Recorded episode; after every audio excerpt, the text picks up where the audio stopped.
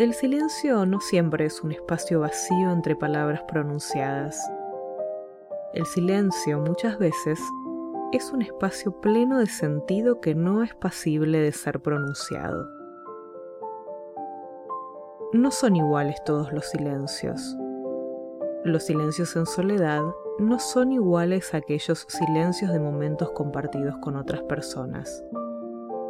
Y tampoco son iguales los silencios según las personas con quienes compartimos los distintos momentos.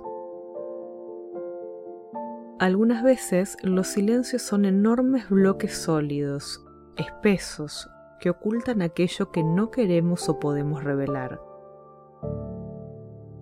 Otras veces son escudos protectores de verdades dolorosas. Los silencios son también un acto de cuidado, es dejar un espacio para que sea habitado por la palabra ajena. En ocasiones los silencios son pedidos de auxilio que no alcanzamos a pronunciar porque nos cuesta salir de las falsas zonas de confort en las que estamos atrapados. Los silencios suelen ser penas profundas a las que no les alcanza la voz para gritar. También, a veces, son amores carentes de coraje que se mueren sin ser dichos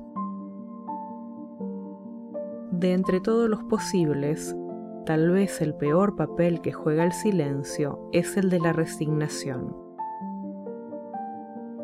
Hay en los silencios también algunas funciones nobles.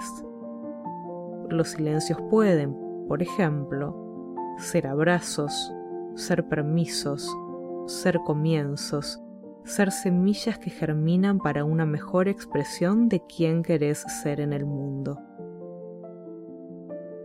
hablemos de tus silencios.